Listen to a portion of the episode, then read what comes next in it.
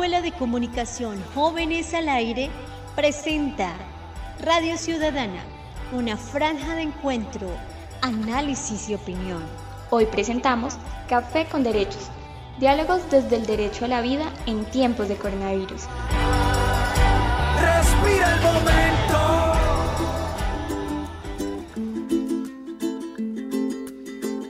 Muy buenos días, les damos la bienvenida a este espacio radial Café con Derechos a través de la radio comunitaria. Este café es una invitación para hablar de derechos desde la cotidianidad con las voces de todos y todas. En la labor de promover los derechos humanos nos encontraremos por este medio y en 30 minutos conversaremos sobre la importancia de conocer y exigir nuestros derechos. Hoy abordaremos el derecho a la vida como un derecho, como un principio. La Declaración Universal de los Derechos Humanos, en su artículo 3, expresa, todo individuo tiene derecho a la vida, a la libertad y a la seguridad de su persona. Nuestro equipo de trabajo conversó con amigos de muchas latitudes y regiones de nuestro país y esto nos dijeron sobre la pregunta, ¿cómo te has sentido en este tiempo de aislamiento preventivo? A nivel internacional, esto fue lo que nos comentaron. Hola, eh, buenas tardes. Eh, saludos desde Chile. Mi nombre es Carlos Guajardo. Eh, bueno, mi comentario respecto a esta pandemia a nivel mundial, que podríamos decir que es un hecho histórico, porque nuestros abuelos, nuestros padres, nosotros y nuestros hijos jamás lo hayan vivido. Es un hecho muy complicado para la humanidad. Y respecto a las cuarentenas, podríamos decir que algo que estresa demasiado, demasiado por, la misma situación de este hecho, pero la mejor manera es tratar de cuidar que el estrés no nos domine, porque todo ya de una u otra forma nos afecta eh, nuestra salud mental, lo cual hay que tratarlo. Nosotros acá tenemos un grupo de compañeros de colegio en la cual hay profesionales área salud, psicólogo, psiquiatra. Entonces hacemos algunos videos eh, WhatsApp ya o Zoom y conversamos y leemos mucha literatura que ellos nos están enviando. Una forma de pasar esta situación ¿ya? y tratar de hacer cosas que no habíamos hecho antes. Dedicarnos un poco a la carpintería, al aseo, a cocinar. Hemos aprendido a cocinar eh, bastante. ¿ya? Entonces hay que hacer cosas que no lo habíamos hecho antes, tratar de aprender cosas nuevas ¿ya? y decir muchas cosas que uno la tenía guardada todavía en el corazón. ¿ya? Entonces eh, hay que tratarlo de sobrepasar y no caer en, o que no domine el estrés, porque la situación es muy difícil y de una u otra forma nuestra salud mental va a ser afectada, ¿ya? y eso se va a notar mucho después de esta pandemia. Un gusto, cuídense mucho todos. Hola, soy Carla de Nicola, argentina. Vivo en Buenos Aires, más específicamente en Bursaco, en el sur del conurbano bonaerense. Es una de las áreas que está más afectada. Capital y Gran Buenos Aires es el epicentro de, del COVID acá en Argentina. Yo soy médica veterinaria, trabajo para el municipio de Lomas de Zamora. En este momento no estoy concurriendo al trabajo, ya que tengo dos hijos, una nena y un nene, que por supuesto dejaron de ir al jardín, así que estoy a su cuidado. Eh, el papá de ellos, mi marido, trabaja, eh, sigue yendo a trabajar, así que bueno, yo estoy con ellos todo el día. Em, bueno, acá las medidas que se tomaron, al menos yo estoy de acuerdo, me parece que, fueron acertadas. Eh, lo que está pasando con esto es que se está haciendo muy largo y desde el punto de vista psíquico, por decirlo de alguna forma, eh, uno entiende en su cabeza que tiene que estar adentro, que tiene que, que proteger a los mayores, que los nenes no tienen que salir, que contagian y no tienen síntomas y eso es como lo más peligroso. Pero bueno, la realidad es que se hace difícil, se extraña mucho, pero mucho a los afectos, se extraña el contacto físico y diario con la gente en el laburo, tomar mate, em, charlar, abrazarse, juntarse, a tomar cerveza asado. Bueno, la parte social es muy difícil de transitar. Eh, pero bueno, hay que seguir, uno es positivo y, y nada, quiere que todo esto salga adelante, así que tratamos de cumplir a rajatabla lo que, lo que se nos indica y se nos sugiere para poder tratar de, combatir esta pandemia. Eh, fuerzas allá en Colombia, saludos a todos y ojalá pronto todo esto haya pasado y sea una anécdota. Besos.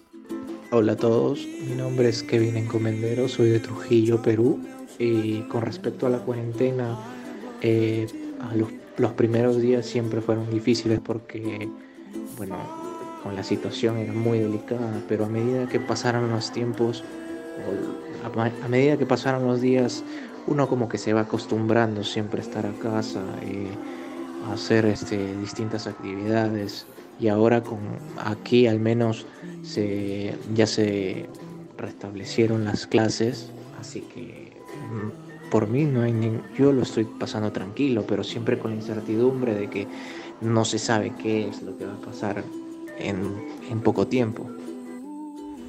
Eh, buen día, eh, mi nombre es Oliver Minur Ramírez, soy médico veterinario colombiano.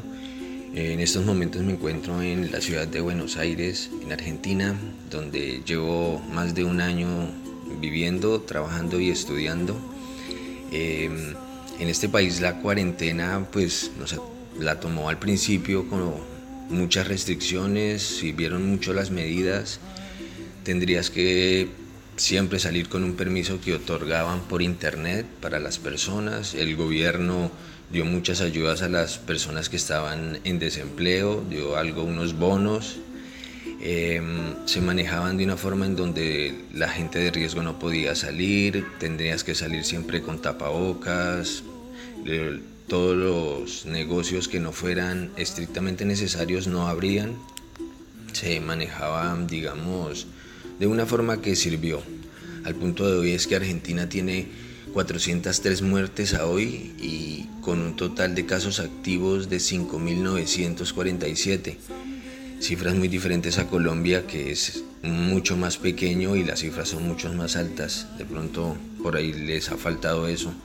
Acá las cifras han servido, la cuarentena nos pone a reflexionar mucho, nos hace dar la vuelta al campo, a mirar los recursos naturales, a mirar los animales, a mirar desde el punto de vista mío la medicina veterinaria como un gran pilar para el desarrollo de la salud pública en estos tiempos difíciles en donde hay que tomar decisiones.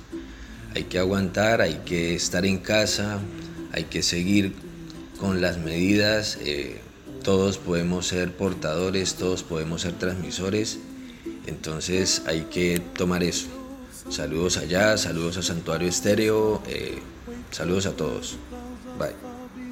Sin lugar a dudas el aislamiento producto de la enfermedad del COVID-19 que se ha venido propagando por el mundo entero ha sido motivo de muchos pensamientos y muchas reflexiones.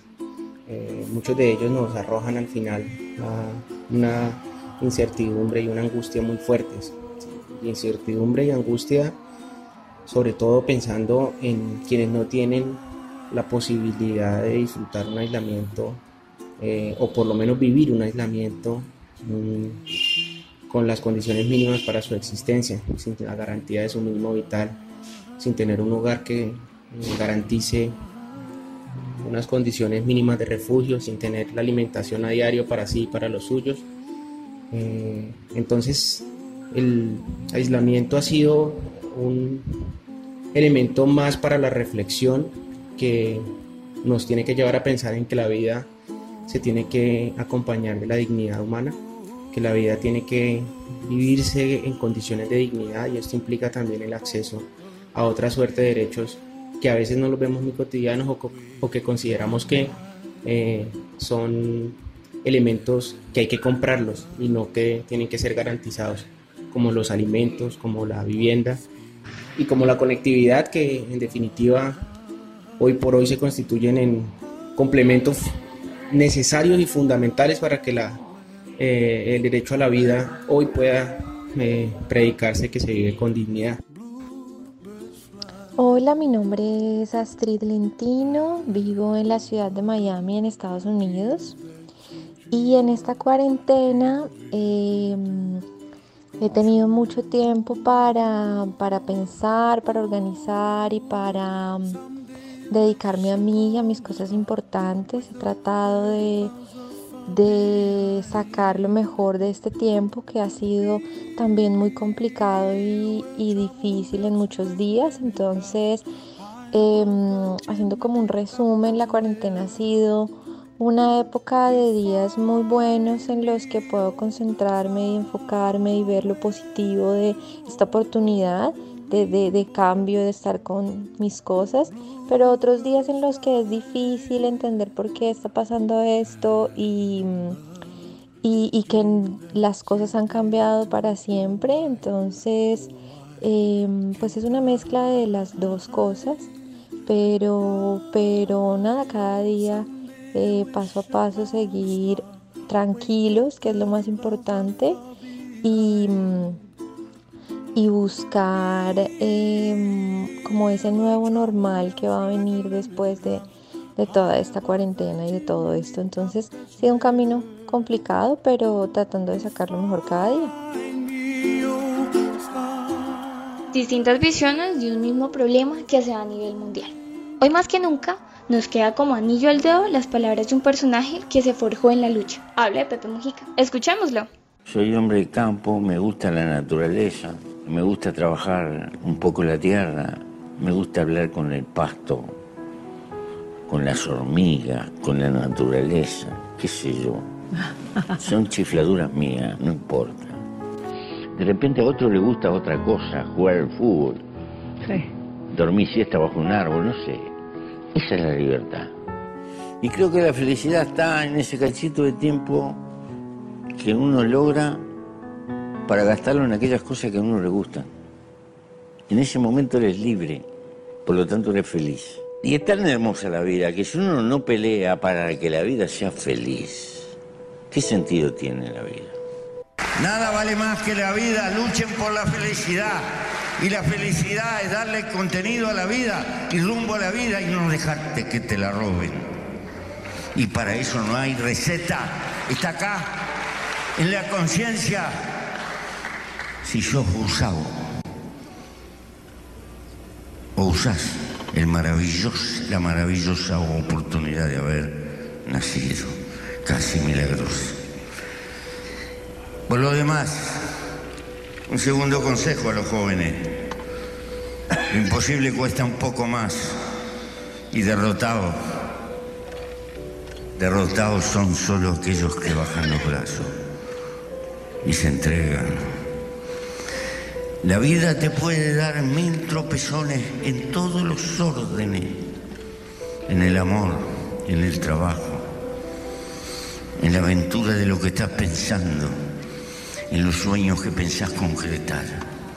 Pero una y mil veces estás hecho con fuerza para volverte a levantar y volver a empezar, porque lo importante es el camino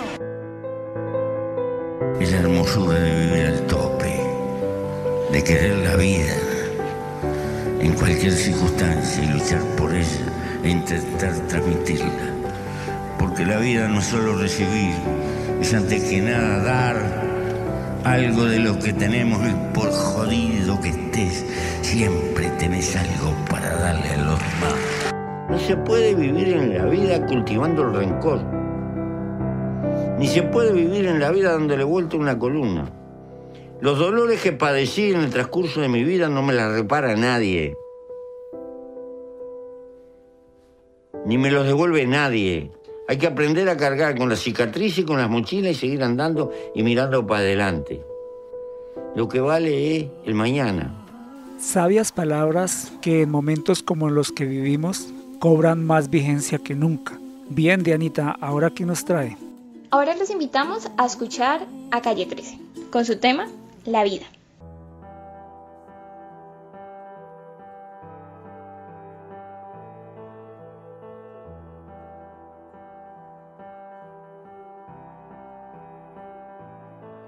Uno nace mientras el planeta gira los pulmones abren, la nariz respira Escuchamos al mundo con todo su alboroto. Los párpados suben y los ojos tiran fotos. Y salimos de la cuna para dormir en la cama. Nos crecen los brazos como crecen las ramas, como crecen las hojas. Nos crecen las manos como crecen los días cuando madruga temprano. Los segundos, los minutos y las horas germinan. Así como los días empiezan y terminan. Los meses se disfrazan según el meridiano otoño, invierno, primavera, verano y se ajusta el camino a nuestros pasos, así como el agua se adapta a su vaso, nuestro corazón se aclimata a la altura y nos adaptamos a cualquier aventura. Pueden sumar con prisa, pueden restar con calma, da igual porque las matemáticas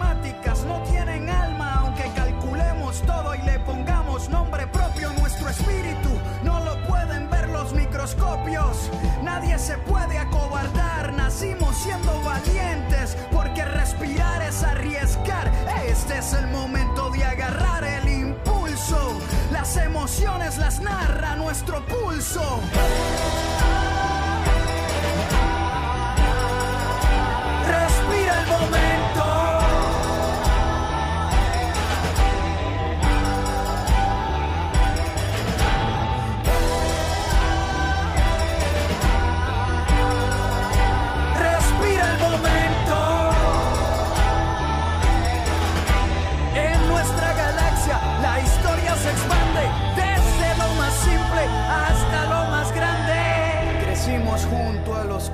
Celestes. Somos el norte, sureste y oeste. Somos la tierra con todas sus huellas. Una supernova entre todas las estrellas. Absorbemos la luz de los rayos mientras la clorofila navega por los tallos. Los grados y centígrados calientan los termómetros a 150 millones de kilómetros. Hay una vía láctea repleta de Producimos más ideas que personas. No somos pequeños ni muy grandes tampoco.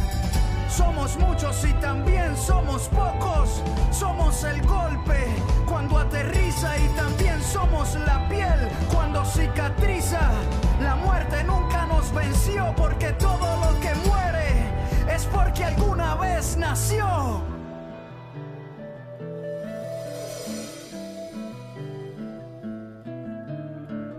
Beso, boca, labio, niño, joven, viejo, sabio, calvo, rizo, pelo, lacio, techo, casa, cielo, espacio, sexo, orgasmo, se humedece, quizás nunca, siempre, a veces, libro, letra, cuento, narra, ron con hielo, trago, barra, tres millones de latidos en un periodo mensual, caminamos dando diez mil pasos en un día normal, crudo, hervido, asado, frito, guerra, iglesia, rezo, grito, muy poquito, demasiado, corro, vuelo, salto, nado, puede llegar algún día el colmo de la vivir con sangre caliente pa' morir a sangre fría.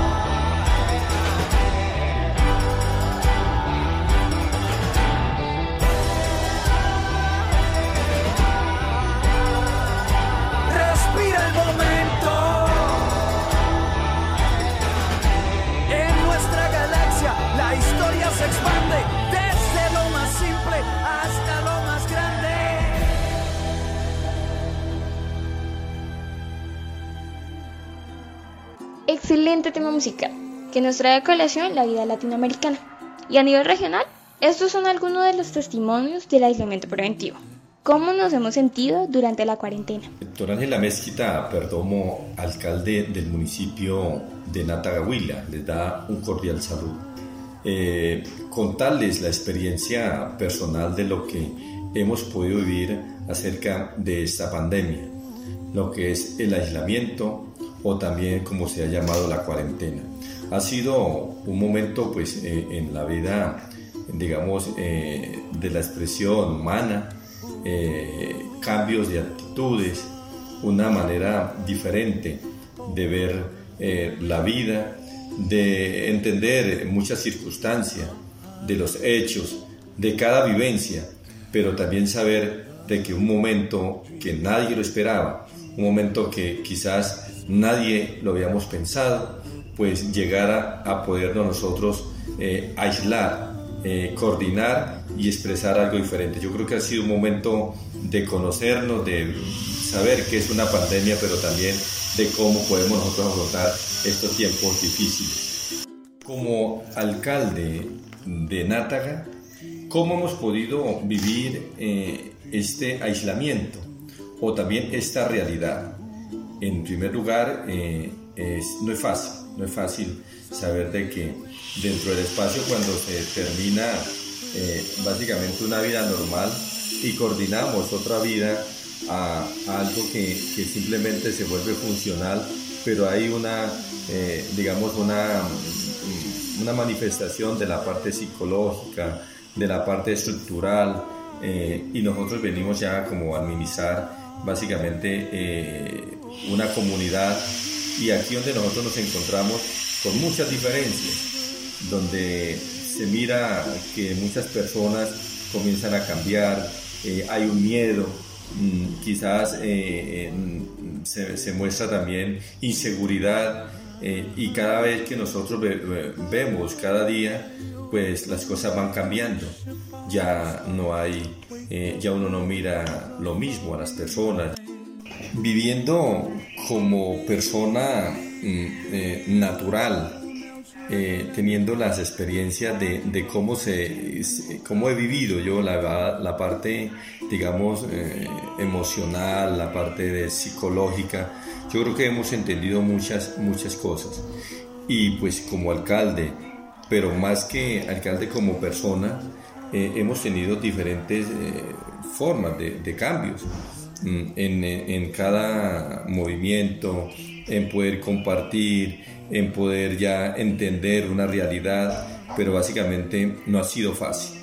No ha sido fácil porque pues eh, mm, mm, relacionarme, yo soy una persona que me gusta mucho viajar, me gusta, me gusta mucho interactuar, me gusta mucho conocer, pues llegarnos y aislarnos, encontrarnos acá quizás con querer ir a salir y, traer las cosas, poder, eh, uno de, las, de los motivos más grandes que habíamos acordado para, para ese trabajo era proyectarnos nosotros para eh, traer eh, tecnología, traer algo diferente como es la parte, mm, mm, digamos, en, en, el deporte.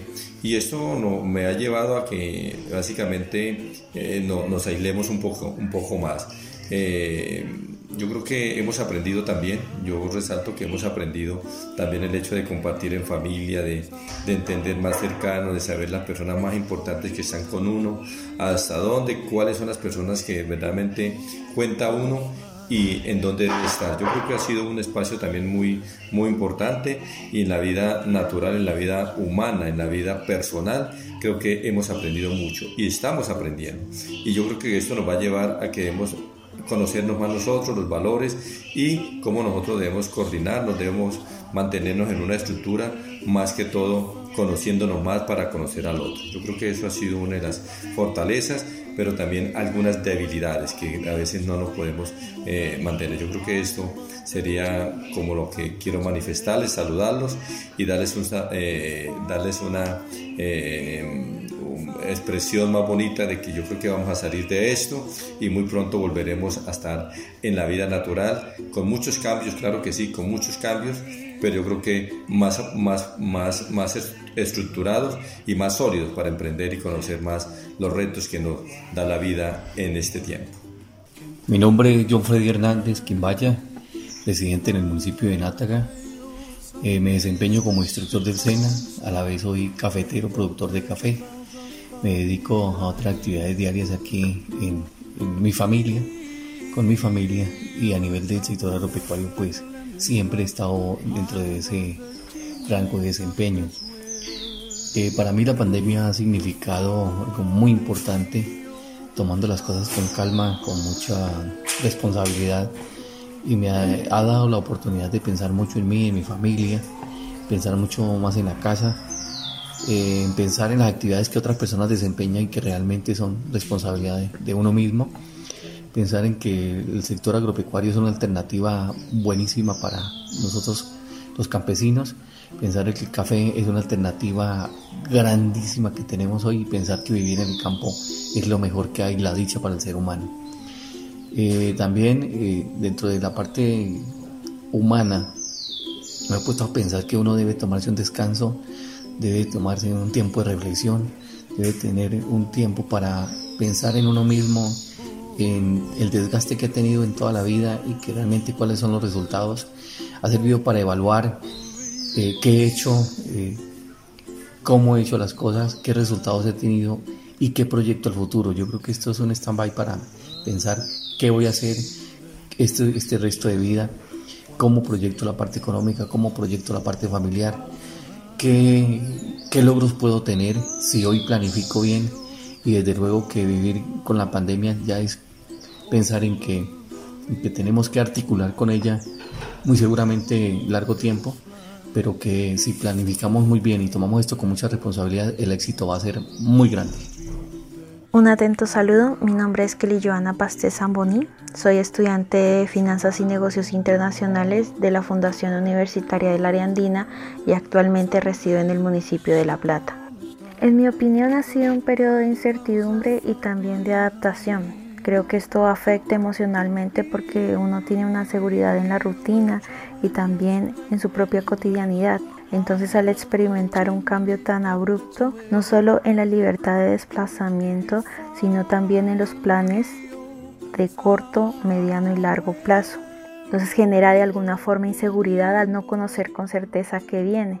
Sin embargo, es claro que la necesidad de confinamiento se ha convertido en algo ineludible y considerando la balanza de las prioridades está primero la salud, entonces es importante buscar alternativas para mitigar el impacto que tiene eh, en cada persona porque la afecta de una forma diferente y esperar que todo tome su curso y regrese a la normalidad. El COVID-19 me ha afectado a nivel personal, por lo cual me he sentido cohibida de salir a la calle, de hacer las compras tranquilamente, de traer los alimentos, por el temor de que me pueda contagiar de COVID-19. A nivel económico, los ahorros que teníamos ya se nos están agotando y es muy preocupante porque no hay empleos por la pandemia que está en todo el país. Eh, ha sido muy difícil convivir con mi esposo, nunca en la vida hemos compartido tanto tiempo. Tenemos muchas indiferencias, pero gracias a Dios hemos podido sobrellevarla, la vida más tranquila. Quisiera a veces como irme, dejarlo para dejarlo, pero me acuerdo que está el COVID-19 y no puedo salir. Por otro lado, mi hija que está estudiando y no le puedo ayudar a hacer, las, hacer sus tareas porque es muy complicado los temas que ellos están viendo. Lo más triste es que los profesores no están pendientes de ella, de cómo van, de que si están haciendo bien sus trabajos. No, a ellos les importa nomás que le envíen el trabajo, si esté bien o esté mal, y dar la nota. Esperemos que sea muy rápido que se acabe esto, confiando en Dios, que termine esta pandemia y que podamos vivir otra vez como teníamos la vida antes. Mi nombre es Juan Carlos Algarra, eh, estoy en la ciudad de Neiva. Eh, ¿Cómo ha estado la cuarentena? En Neiva, desde que se hizo el decreto del elemento inteligente, la gente lo ha tomado, digámoslo, de una forma muy tranquila. Las calles se encuentran eh, pues con personas, muchas de ellas sin tapabocas, otras personas con tapabocas. Hay mucho flujo de personas y de vehículos para estar en un estado de emergencia. Eh, la cuarentena realmente, según lo que uno haga, es el estado de ánimo que uno tenga. Entonces en mi caso yo he estado pues trabajando, he estado ocupado, entonces he estado como, como digámoslo bien, por así decirlo. Buenas tardes, mi nombre es Adolfo Teca y en la vereda Patio Bonito, el municipio de Natagahuila. Respecto a la pandemia del COVID-19, en lo que me ha afectado personalmente es que yo llevaba ya más de cinco años fuera de la finca de mis papás. Precisamente en estos tiempos estaba pues a punto de viajar nuevamente para regresar a la ciudad y pues debido al confinamiento y todo pues lo que decretó el gobierno pues no puede viajar, cosa pues que digamos en este momento pues se priva uno en cierta parte pues de la libertad, por llamarlo de alguna manera. Eh, también pues digamos que el nivel económico pues cambia, varía porque eh, estaba acostumbrado pues de pronto a llevar una vida muy diferente a la que se vive en el campo. Una vida pues en la ciudad donde uno pues normalmente va a cine, si quiere ir a un buen restaurante va, tiene todas las facilidades pues prácticamente a la mano. Entonces eso es lo que más me ha generado impacto respecto a las normas que ha como tal pues dictado el gobierno considero que son pues eh, drásticas porque pues en cierta parte no estábamos acostumbrados a tener que de pronto que compartir de una manera diferente con las personas o con inclusive con los mismos familiares pero pues que son necesarias sí a pesar de que mm, nos hemos visto de pronto afectados de una u otra manera porque pues en mi caso como les comentaba no podía o no puedo hacer como tal pues lo que tenía planeado, pues al momento de declararse las, eh, las, las, normas que dio el gobierno, pues uno en cierta parte pues se siente como privado de esa manera. Pero pues eh, de todas maneras pues creo que son normas como decía que son importantes eh, y no pues creo que eso es como lo que más me ha afectado a mí personalmente. Buenas tardes, mi nombre es Alirio Pérez, vivo en Bogotá. Esta cuarentena me parece un sistema muy bueno porque hemos evitado un contagio enorme del COVID-19, un virus mortal, contagioso, el cual mucha gente no ha tomado en serio sin tener en cuenta las recomendaciones y por eso es que cada día hay más contagiados. Testimonios a nivel local y regional de cómo se vive este aislamiento preventivo. Soy Laura Valentina París y ahora los invito a escuchar este tema musical que lleva por nombre La Fuerza del Amor de Dr. Crápula.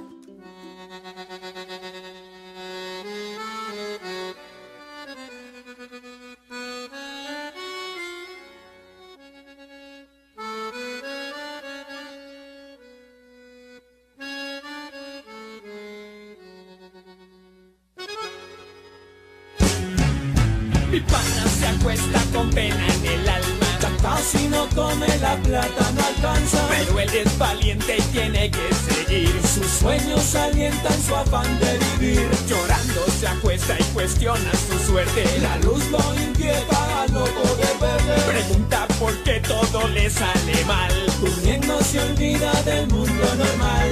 Toma de vez en cuando y fuma del vicio de la soledad. Puede olvidarse de su sacrificio, trabaja y olvida la desigualdad.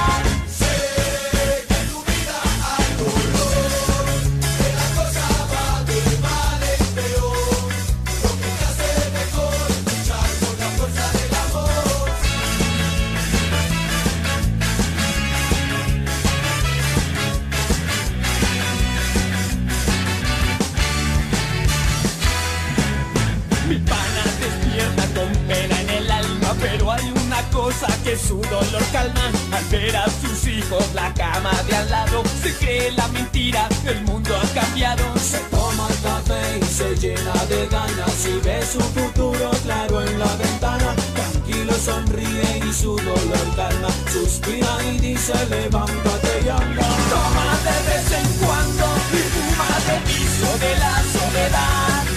No puede olvidarse de su sacrificio, trabaja y olvida la desigualdad.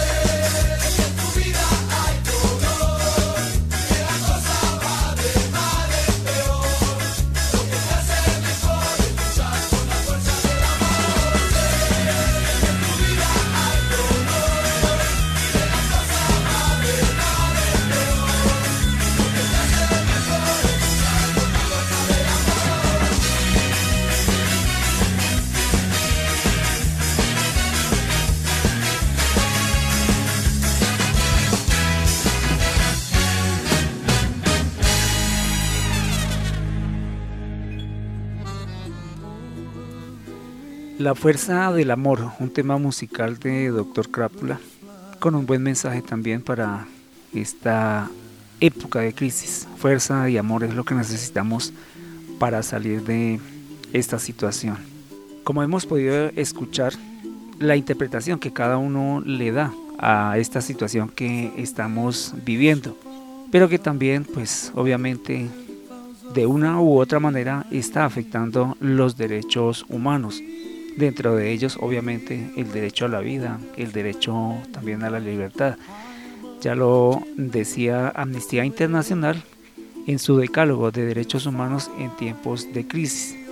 Amnistía Internacional dice que las cuarentenas, en particular las que afectan el derecho a la libertad y a la seguridad personales, solo son permisibles si se llevan a cabo de manera no discriminatoria y aunque respondan, como en este caso, a una necesidad pública o social acuciante, si tienen una finalidad legítima y son proporcionales a ella, deben ser de una duración limitada y revisarse periódicamente. Y si hay varios tipos de limitaciones posibles, debe adoptarse la menos restrictiva. Esta es una uno de los puntos del decálogo de derechos humanos en tiempos de crisis de Amnistía Internacional. Ahora los invito a escuchar otras reflexiones de nuestros compañeros de la mesa de trabajo. Bueno, creo yo que fruto del aislamiento preventivo y pues ahora la cuarentena obligatoria, muchos hogares en Colombia han quedado en incertidumbre de qué va a pasar mañana, ¿no? La crisis sanitaria solo ha quitado esos velos que hay y ha mostrado la crisis social en la que ha estado Colombia por mucho tiempo y ahora la incapacidad que tiene el gobierno para afrontar pues los retos que la coyuntura nos pone. Creo que también todos somos testigos de la improvisación que han tenido las instituciones. Incluso en nuestra casa vemos eso. Nos imaginamos y tenemos eh, la creatividad para pasar el tiempo aquí en la cuarentena y sobrellevar la situación. También intentamos actuar en los diferentes espacios en los que tenemos incidencias, y sea por medios virtuales, para ver cómo mejoramos la cosa. El panorama pues no es muy alentador que digamos. El día del día es una lucha constante para muchos hogares que viven de la informalidad, que no poseen garantías laborales, que son prestadores de servicios o independientes, que pues tras el confinamiento han quedado desprotegidos totalmente. Las ayudas de los mercados no han llegado a todos los que lo han necesitado. En el área de la salud, los profesionales no tienen las garantías para ejercer sus funciones y desarrollar adecuadamente su labor, porque no cuentan con los equipos o con el material de seguridad necesario. Y bueno, en términos educativos, la educación ha quedado ligada a un computador, un celular, una plataforma virtuales como las de Meet, WhatsApp, Skype, Zoom, cualquiera de esas. Eso sí, para quienes pueden conectarse. Copias y materiales impresos para quienes puedan acceder a ellas y negada para quienes no tienen cómo. Las pedagogías no se han modificado y las formas educativas tampoco. Las garantías para poder pasar la cuarentena sin mayores preocupaciones aún no se han generado. En nuestros hogares las preocupaciones por las deudas con el banco, por el pago de los servicios, por el pago del arriendo, por el mercado, para poner ejemplos, continúan. Creo ya que como alternativas para solventar y pasar la crisis se encuentra la cooperación y la ayuda mutua el desarrollo de estrategias alternativas, ejemplo, huertas comunitarias, asistencias para nuestros compañeros y compañeras en las clases.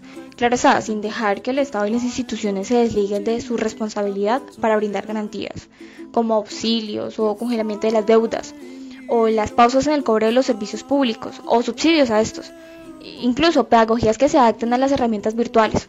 El panorama está ahí para empezar a construir y pues esa, esa es nuestra tarea. ¿Qué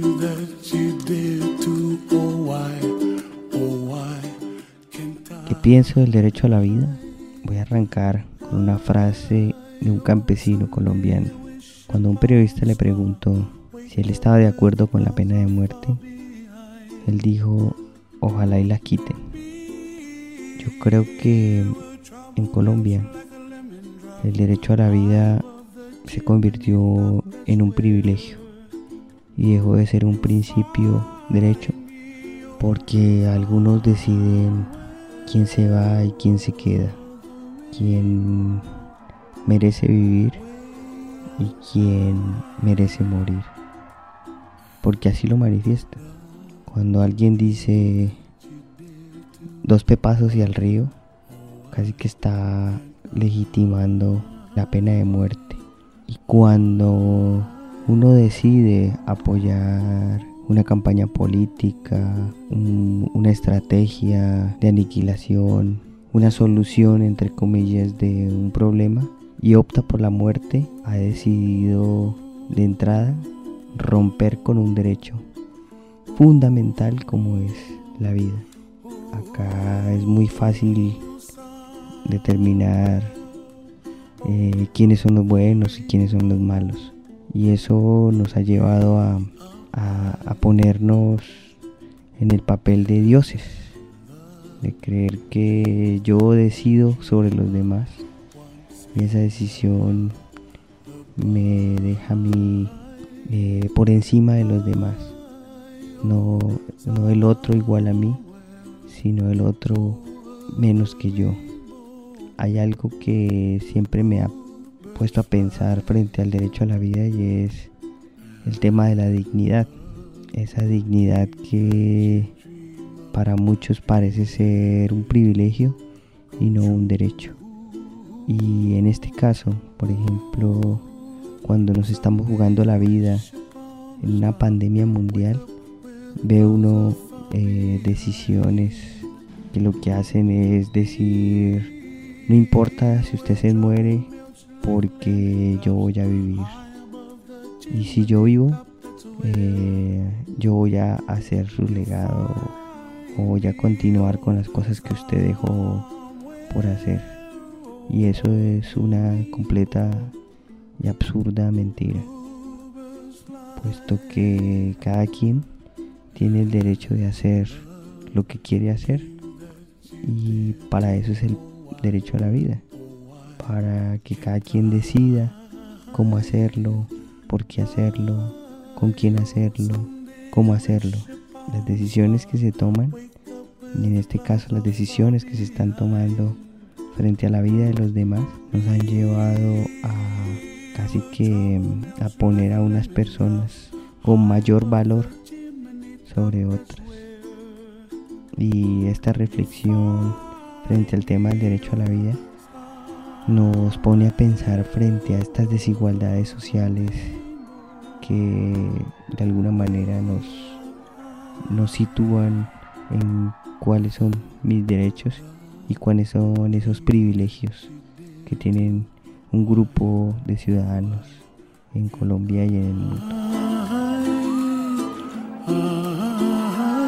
Con esta reflexión sobre el derecho a la vida, llegamos al final de nuestro programa por el día de hoy. Nos despedimos agradeciendo a todas y cada una de las personas que desde sus diferentes países nos dieron su opinión, como también a los amigos que aquí a nivel local y regional nos aportaron para que este programa fuera una realidad. Hicieron parte en la construcción de esta franja el comunicador Andrés Campo Fernández, la estudiante Laura Valentina París, la estudiante de comunicación Diana Fernanda Ortiz Romero, la estudiante Valeria Tatiana Pérez Liébano, el estudiante del SENA Darío Oteca Andrade, la líder social Luz Mayerly Andapiñá y Luis Ernesto Minú. Les agradecemos a todos y cada uno de ustedes por habernos escuchado y los esperamos en nuestro próximo programa. Muchísimas gracias y un buen día para todos.